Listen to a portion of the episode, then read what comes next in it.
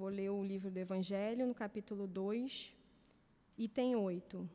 Instrução dos Espíritos, uma realeza terrestre. Quem melhor do que eu pode compreender a verdade destas palavras do nosso Senhor? Meu reino não é deste mundo? O orgulho foi a minha perdição na terra. Quem, pois, poderia compreender o nada que os reinos terrestres representam, se eu não compreendia? O que levei comigo da minha realeza terrestre? Nada, absolutamente nada. E como para tornar a lição mais terrível, a realeza não me seguiu até o túmulo. Rainha era eu entre os homens. Rainha, eu acreditava entrar no reino dos céus. Que desilusão! Que humilhação quando, em lugar de ser recebida como soberana, eu vi acima de mim, mas bem acima, homens que eu considerava insignificantes e que desprezava porque não tinham sangue nobre. Ó, oh, nesse momento, compreendi a inutilidade das honras e das grandezas que se buscam com tanta avidez sobre a terra. Para se preparar um lugar no reino dos céus, é preciso abnegação, humildade, caridade em toda a sua perfeita prática e benevolência para todos.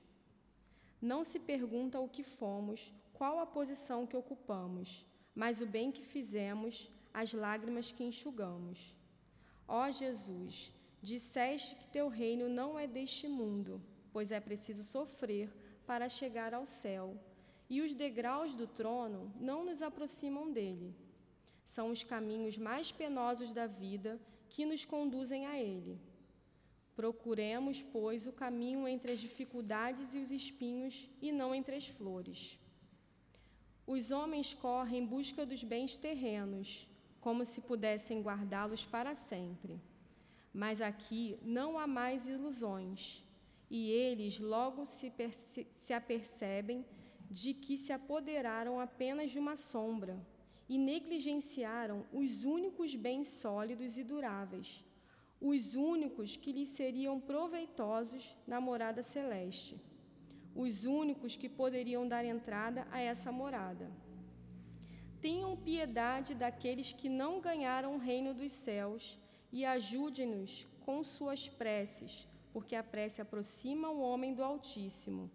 É o traço de união entre o céu e a terra. Não o esqueçam. Uma rainha de França, 1863. Então vamos fechar os nossos olhos, pensar em Jesus, nosso Mestre amoroso e amigo, Deus nosso Pai de infinito amor e caridade. Vamos agradecer por esse momento, pela oportunidade do estudo. Então, que possamos compreender essas palavras tão importantes para o nosso aprendizado, para a nossa evolução como espíritos imortais que somos. Agradecemos aos espíritos guias desta casa de amor, seu altivo, as irmãs queridas, Allan Kardec, Jesus acima de tudo. Então, que seja em nome do amor, nome do amor que vibra nesta casa, em nome do amor de Deus, nosso Pai, em nome do amor de todos os demais espíritos que nos ajudam, nos intuem e nos inspiram a sermos pessoas melhores. Que possamos então dar por iniciado os estudos em torno do Evangelho segundo o Espiritismo dessa noite de hoje. Graças a Deus.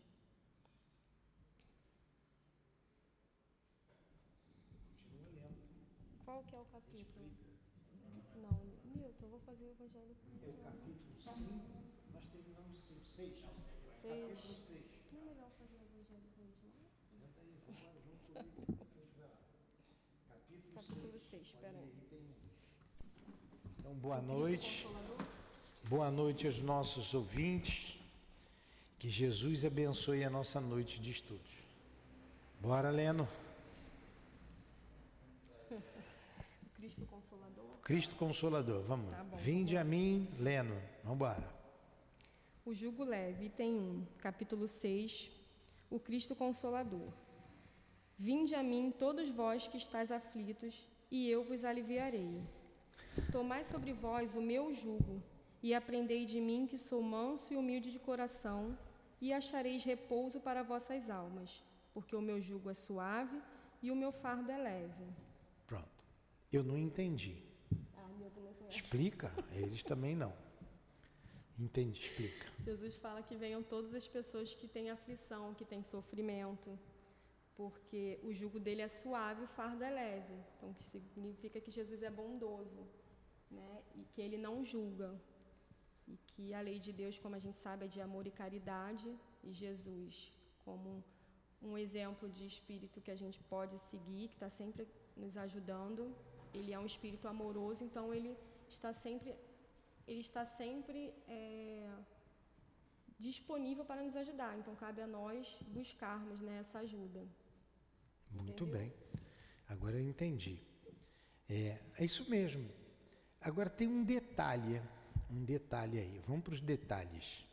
Vinde a mim. Ele não falou, eu vou a você que sofre. Vinde a mim. Você que sofre, vem até mim. Então nós temos que fazer o um movimento para ir até ele. Ele está pronto para agir. Poxa, mas já que ele está vendo que eu estou sofrendo, por que eu tenho que ir até ele e ele não vê o meu sofrimento e me ajuda de uma vez? Por quê? É porque ele está sintonizado no amor, ligado ao Pai Celestial, a Deus, e nós precisamos nos sintonizar com Ele. Senão não vamos até Ele, é uma questão de sintonia. Ó, nesse exato momento, Está passando aqui no rádio, quem tem um rádio aí, ou quem tem televisão, vários programas de rádio e televisão. E por que, que a gente não está assistindo agora um programa de televisão? Porque a gente não ligou a televisão. A gente não sintonizou na televisão ou no rádio. Mas agora nós sintonizamos. Ela fez a prece pedindo a Deus, a Jesus, aos bons espíritos, ajuda. Ela se ligou ela sintonizou com as forças do bem.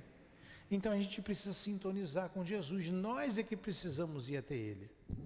E se ficar difícil, os bons espíritos vão nos levar até Ele. Altivo, me ajuda, está mais perto da gente, né? Está aqui. É. Leon Denis, quem a gente achar que deva chamar. Um outro detalhe, nós fomos aos detalhes. Porque meu jugo é leve e meu fardo é suave. O que, que é jugo? O que é um jugo?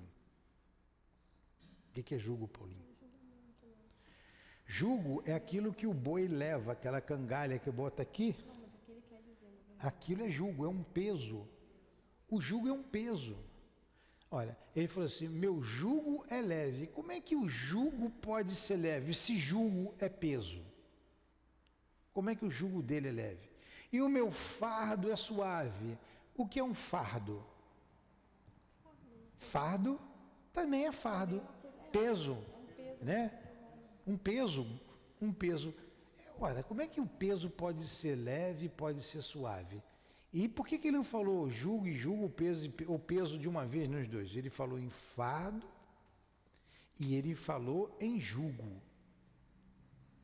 E é suave e é leve. Por quê? você falou direitinho, a, Paulinha comentou direitinho, porque o jugo dele é o amor. E o fardo é a caridade. É a caridade. Você tem que fazer força, sair de casa para fazer a caridade. Ou dentro da sua própria casa, hoje a gente tem várias maneiras. Mas você tem que se predispor a fazer isso. Quando você faz isso, você se liga a Ele, você vai até Ele. É, o Altivo contou uma história, eu não conhecia a pessoa, mas ele contou lá no, no centro para o nosso estudo, que ela era uma mulher que tinha um marido, tinha uns filhos, dois ou três filhos, não me lembro o número de filhos, mas tinha a família dela. Morava num condomínio de classe média alta, bom, uma casa boa, a vida corria tranquilamente nas CNTP, né? Tinha tudo, não esquentava a cabeça. Aí teve uma doença, um câncer. Teve um câncer, fui até o centro espírita pedir ajuda. Chegou lá, tomou uns passes, conversou com o altivo, ele conversou com ela. Foi uma vez, foi duas vezes, mas não voltou mais. Não voltou mais. Como acontece aqui, as pessoas vêm e somem, né? não voltou mais.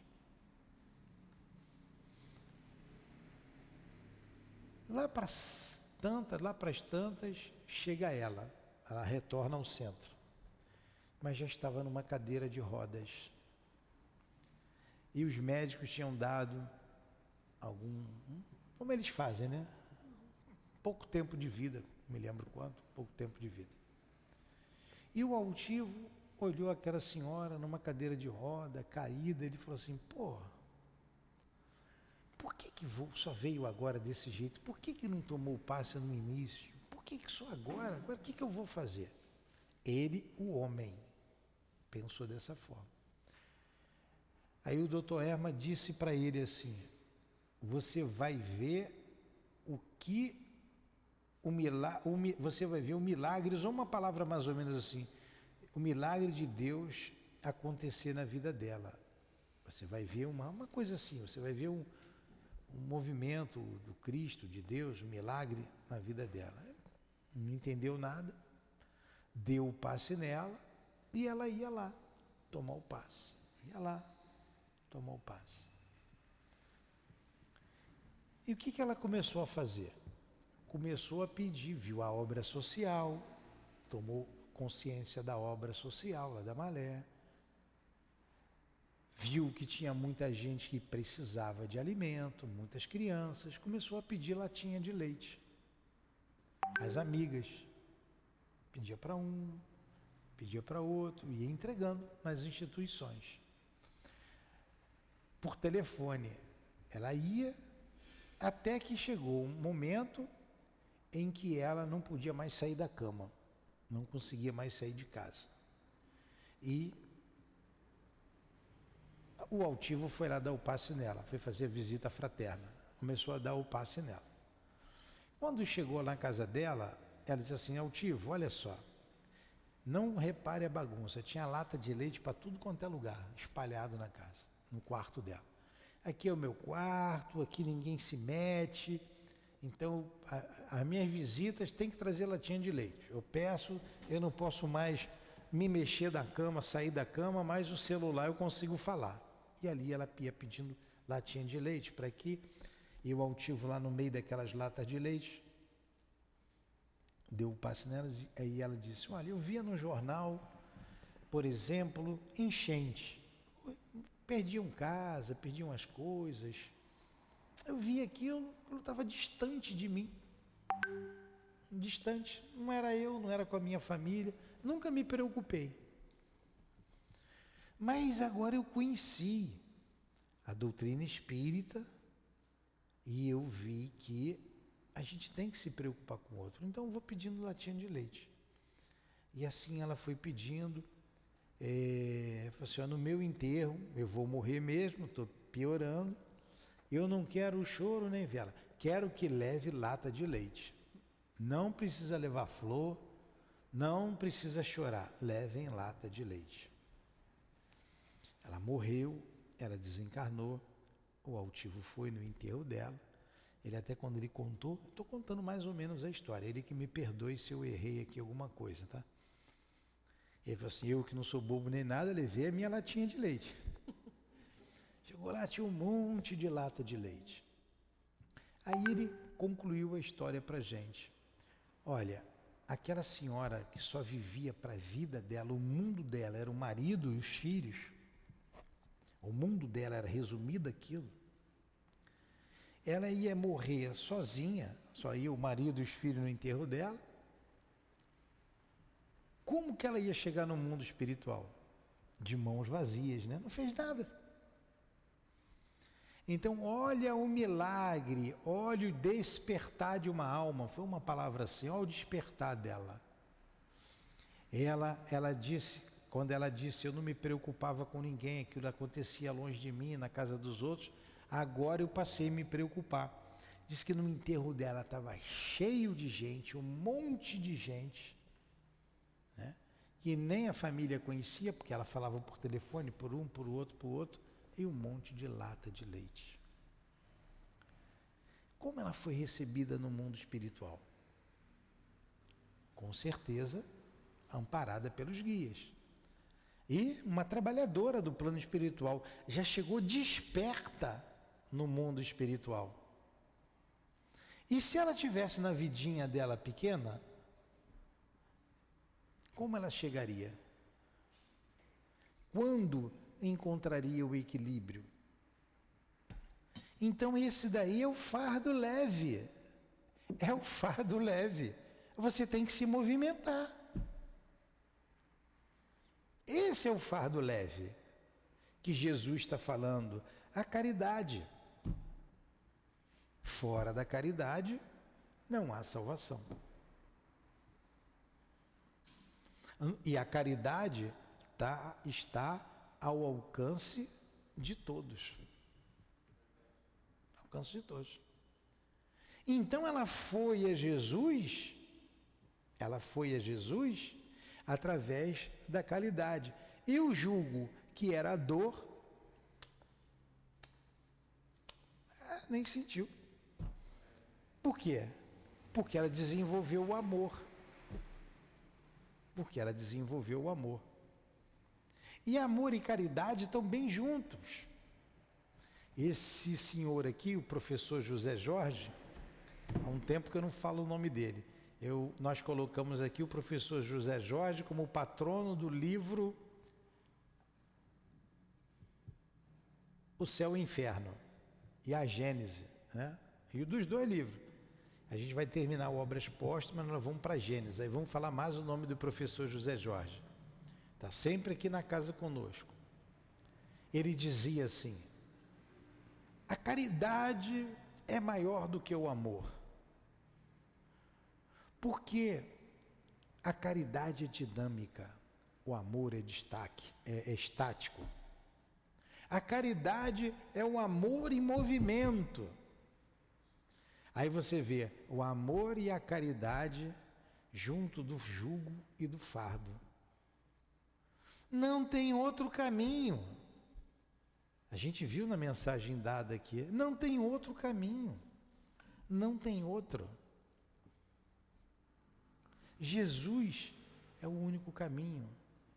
Ah, mas eu não sou cristã. Tudo bem, se você estiver fazendo a caridade, o Cristo vai estar esperando por você. Seja em que nação for, em que língua for, aonde for. Aonde for. Entendeu, Gabriel? Question? No question? Entendeu? Entendeu? Alguma pergunta? Tá parando de perguntar por quê, cara? Tá entendendo? Leno? Nenhuma pergunta? Explica aí então. Então explica aí, resume aí tudo que eu disse. Sem a caridade não salvação. Né? Lê o próximo aí. É, item 2. Todos os sofrimentos, misérias, decepções, dores físicas, perdas de entes queridos encontram sua consolação na fé no futuro, na confiança na justiça de Deus que o Cristo veio ensinar aos homens. Entretanto, sobre aquele que nada espera após esta vida ou simplesmente duvida, as aflições tornam-se muito mais penosas e nenhuma esperança vem diminuir o seu amargor. Eis o que levou Jesus a dizer: Vinde a mim, todos vós que estáis fatigados, e eu vos aliviarei. Jesus, no entanto, colocou uma condição para a assistência e a felicidade que promete aos aflitos essa condição está na lei que ele ensina. Seu jugo é a obediência a essa lei, mas esse jugo é leve e essa lei é suave, já que impõe como dever o amor e a caridade. Ih, ele concordou com a é gente. É o que você acabou de falar. Ele concordou com a gente. Agora, tem mais. Acabou aí, né? Sim, agora. Tá. Tem mais um detalhe. Vamos para os detalhes. Vamos lá para cima. Lê lá a primeira frase. Todos os sofrimentos, é, ele fala aqui das misérias, decepções, dores físicas, perdas de entes queridos, que encontram sua consolação na fé no futuro. Oh. Dores físicas, dores morais, qualquer problema, a gente vai encontrar consolação na fé no futuro. E o que é a fé no futuro, Leno? O que é a fé em Jesus? Bom, o que é a fé no futuro, Gabriel?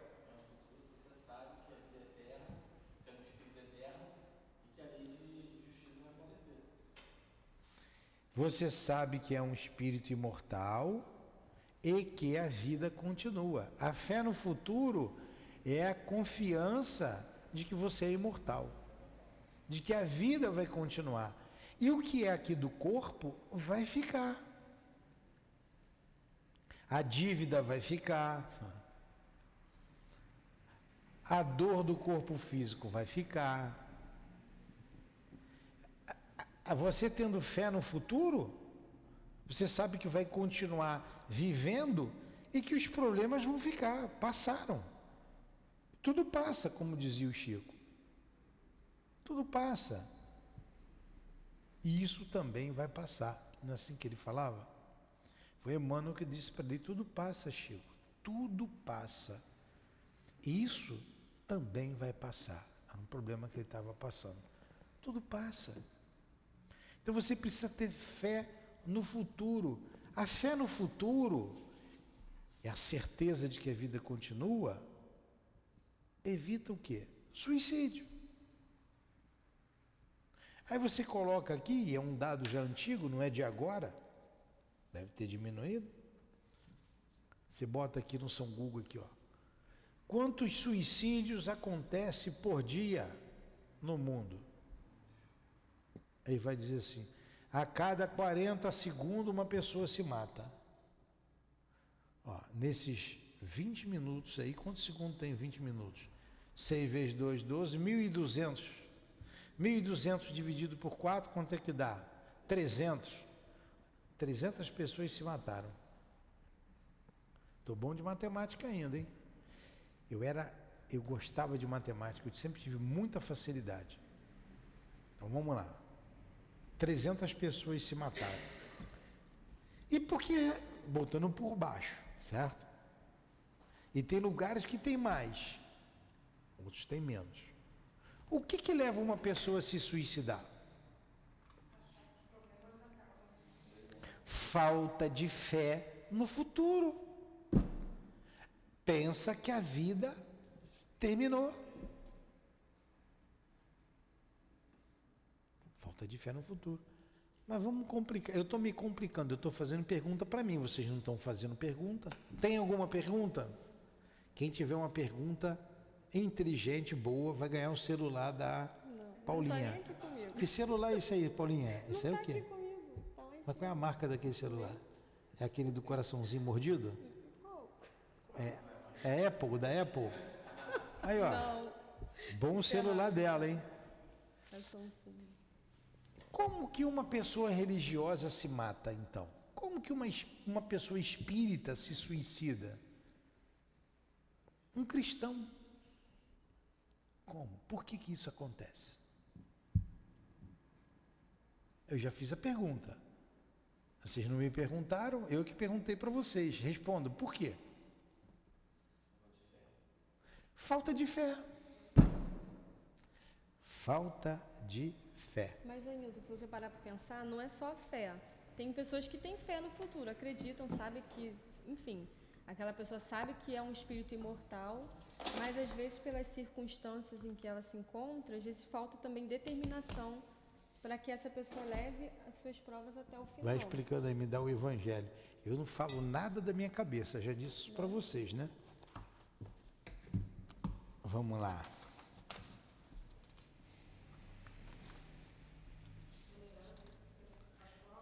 É, e às vezes a pessoa.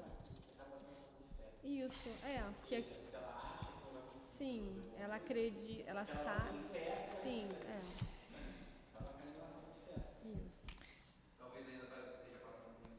Falta de fé.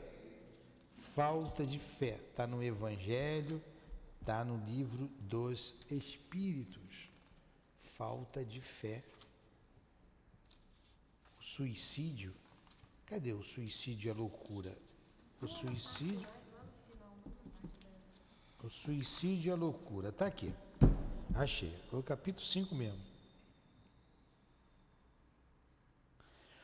A calma e a resignação, capítulo 5, item de 14. A, a calma e a resignação adquiridas na forma de considerar a vida terrestre e na fé no futuro dão ao espírito uma serenidade que é a melhor defesa contra a loucura e o suicídio. Então, o que, que vai ser o antídoto da loucura e o suicídio? É você, você adquirir, considerar a vida terrestre, como é que é? A calma e resignação adquirida na forma de considerar a vida terrestre e a fé no futuro. O que causa o suicídio é a falta de fé no futuro. Efetivamente, é certo que a maioria dos casos de loucura são devidos à comoção produzida pelas vicissitudes que o homem não tem forças para suportar. Portanto, se ele, pela maneira com que o Espiritismo faz encarar as coisas desse mundo, recebesse com indiferença e até mesmo com alegria os resveses e as decepções que o deixariam desesperado. Em outras circunstâncias, é evidente que essa força obtida pela compreensão que o Espiritismo lhe dá e que o coloca acima desses acontecimentos, preserva sua razão dos abalos que poderiam perturbá-lo. Então, olha só, o Espiritismo nos dá a certeza dessa fé no futuro. Então, todas as vicissitudes da vida, a gente vai encarar com naturalidade. Porque eu não quero ler tudo aqui, ó. Vou ler mais um pedacinho.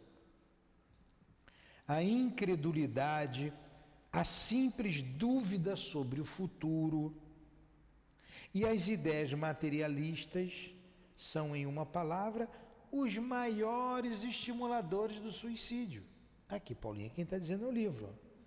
A incredulidade, a simples dúvida sobre o futuro e as ideias materiais são, em uma palavra, os maiores estimuladores ao suicídio. Elas produzem a covardia moral. E quando se veem homens de ciência apoiarem-se sobre a autoridade do seu saber, esforçando-se para provar aos seus ouvintes ou aos seus leitores que eles nada têm a esperar após a morte, não é induzi-los a concluir que, se são infelizes, o melhor que tem a fazer é se matarem. O que, que você vai dizer para eles? Não tem mais nada, tudo acaba aqui. Se tudo acaba aqui, é falta de fé. É por isso que as pessoas se matam. E por incrível que pareça, espíritas materialistas, médiums materialistas.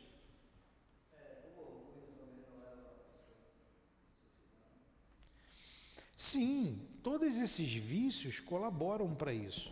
Mas se você tem certeza que a vida não acaba, por que, que você vai se matar? Se você tem certeza que você vai botar o dedo no fogo e vai queimar o dedo, você vai ficar ali com o dedinho ali? Se você tem certeza que a tomada dá choque, você vai enfiar o dedo na tomada? Você vai descascar o fio com o pé molhado dentro d'água?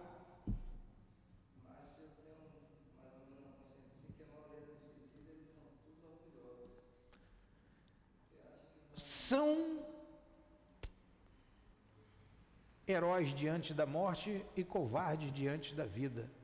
Porque não tem, não tem outro. Se você tem certeza que você pular dali vai quebrar a perna, você vai pular? Você vai se jogar lá do alto? Se você tem certeza que a vida continua, por que, que você vai se matar? Me diz. Seja o que for, orgulho, seja o que for. Ah, minha mulher me traiu. Pedi dívida, perdi tudo. Olha, perdeu tudo, paciência. A morte não é solução. Se você tem certeza que não morre, por que, que vai se matar? Me diz.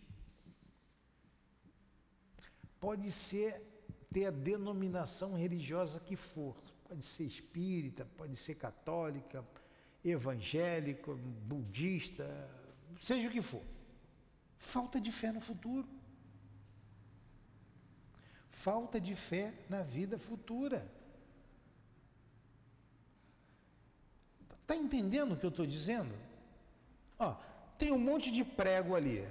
Eu vou pular em cima do prego para moscar meu pé? Eu tenho certeza que se eu pular em cima do prego, o prego vai furar, meu sapato vai me machucar. Eu tenho certeza que se eu subir no telhado e pular dali, eu vou quebrar minha perna. Se eu tenho certeza disso, por que, que eu vou fazer isso? Se eu tenho certeza de que a vida continua, por que, que eu vou me matar? Entendeu, Paulinha? Entendeu? É o que está escrito aqui. Question? No question? Se convenceram? Entendeu isso? Muito bem. Continua lendo aí, Paulinha. Ué. Vai lá. Capítulo 6. Agora tem que me achar aqui. Capítulo 6. Vai lá para o número 3. Hã? Isso. Não, não. Você, você tinha pedido para eu pegar o item 2 e ler aqui em cima. Não. Você Aí já leu? posso. Então continua o item 2. Vai lá.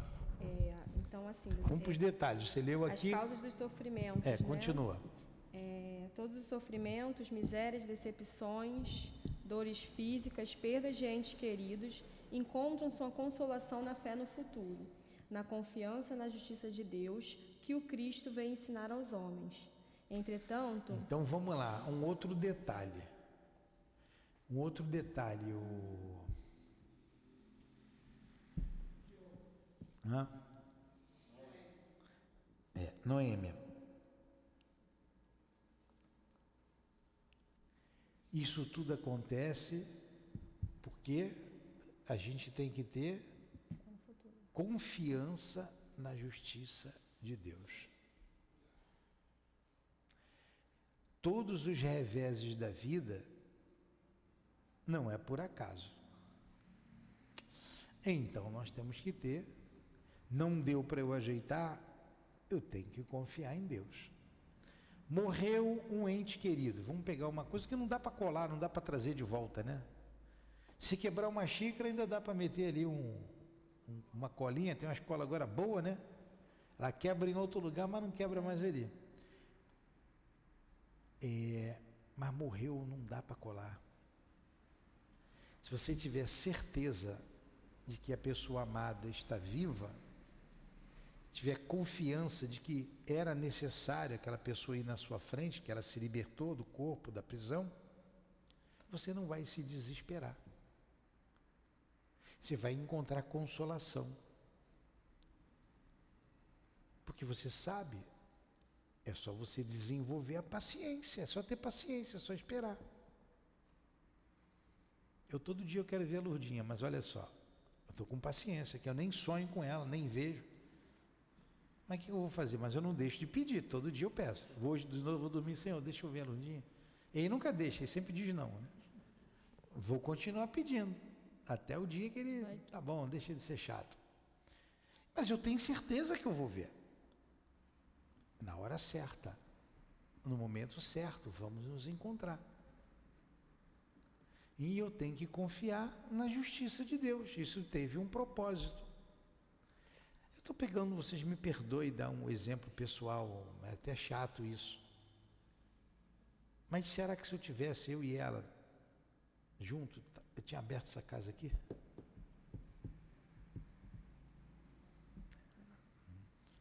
Ou ia fazer outras coisas?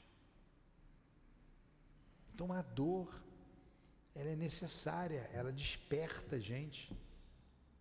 Do limão, a gente aprendeu que faz uma limonada. Mas é. Continua lendo aí. Entretanto, sobre aquele que nada espera após esta vida, ou simplesmente duvida, as aflições tornam-se muito mais penosas e nenhuma esperança vem diminuir o seu amargor. É ou não é? Se você não tem fé na vida futura, amarga, dói mais. Eu estava conversando com um colega um dia desse aí, ele não aguento mais, o país, eu não aguento mais. Ora, bolas, calma, a gente não está ali por acaso. E ele revoltado com o país. Tem um outro lado que está satisfeito, né? Mas você está vendo ali, realmente, as injustiças, os problemas. Está ao meu alcance fazer alguma coisa? Não está mais, não dá mais. Eu podia ir até onde eu fui, dar o meu voto. De lá para cá não posso fazer mais nada. Se desvirtuar ou se não desvirtuar, desviar o voto para um ou para outro, eu não sei, não posso fazer nada posso fazer mais nada.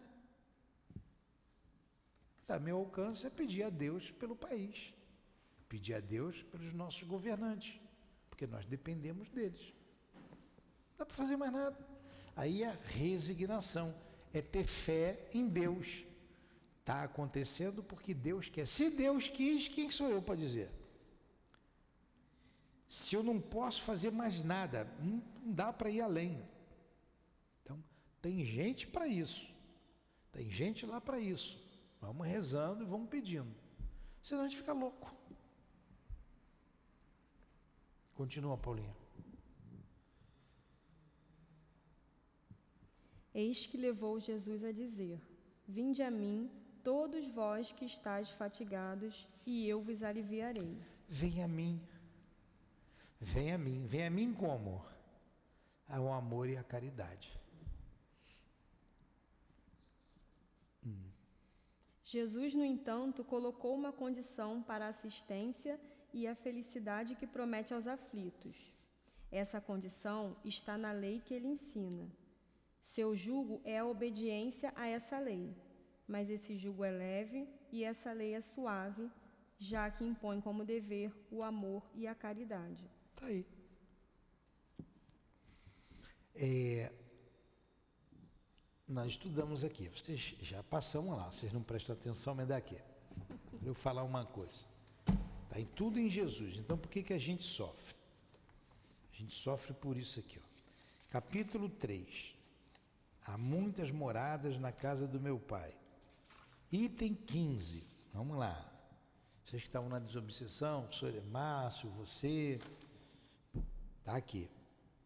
A terra a Terra é aqui, né? o planeta Terra. A Terra, portanto, fornece um dos tipos de mundos expiatórios, cuja variedade são infinitas, mas que tem por característica comum servir de lugar de exílio para os espíritos rebeldes à lei de Deus. O que que você é? O que, que você é? Por que, que você está aqui na Terra? Ah, você é rebelde, né? Somos espíritos rebeldes. A gente estudou aqui na terça-feira, no livro dos Espíritos, né? A questão do Adão e Eva. Vou abrir um parênteses aqui. Nós, homens, estamos aqui por causa da mulher, né? Tentou, encheu a paciência do Adão lá para pegar o fruto da árvore proibida, não vai lá, não vai lá, não vai lá. Ele foi. Não vai. Deus falou, o Criador falou, não vai. Tudo é teu. Não mexa ali. Aí a mulher vai lá, Lá você vai saber de tudo que ele sabe. É por isso que ele não quer que pegue. Não, vamos lá, vamos lá. Ele, pum, foi. Ato de rebeldia. Então, o primeiro ato de rebeldia começou com Adão e Eva. E essa rebeldia fez com que com eles? Expulso do paraíso. Aí vieram para a terra. Ó, vieram para a terra por rebeldia. O mundo que eles estavam era um paraíso em revelação à terra. Eles vieram para cá por causa da rebeldia deles. Todos nós. Logo de cara, tem dois filhos e tal. Primeiro crime do mundo: Caim matou Abel. Então, olha só, espíritos exilados somos nós. Espíritos rebeldes à lei de Deus. Somos os criminosos, os desobedientes à lei. E viemos com gente igual a gente, aqui, na política, no mundo inteiro. Não adianta ir lá para a França, que é a mesma coisa. Não adianta ir para a Alemanha, para a Rússia, para a China, para o Japão, para a Venezuela, para onde for. É gente igual a gente.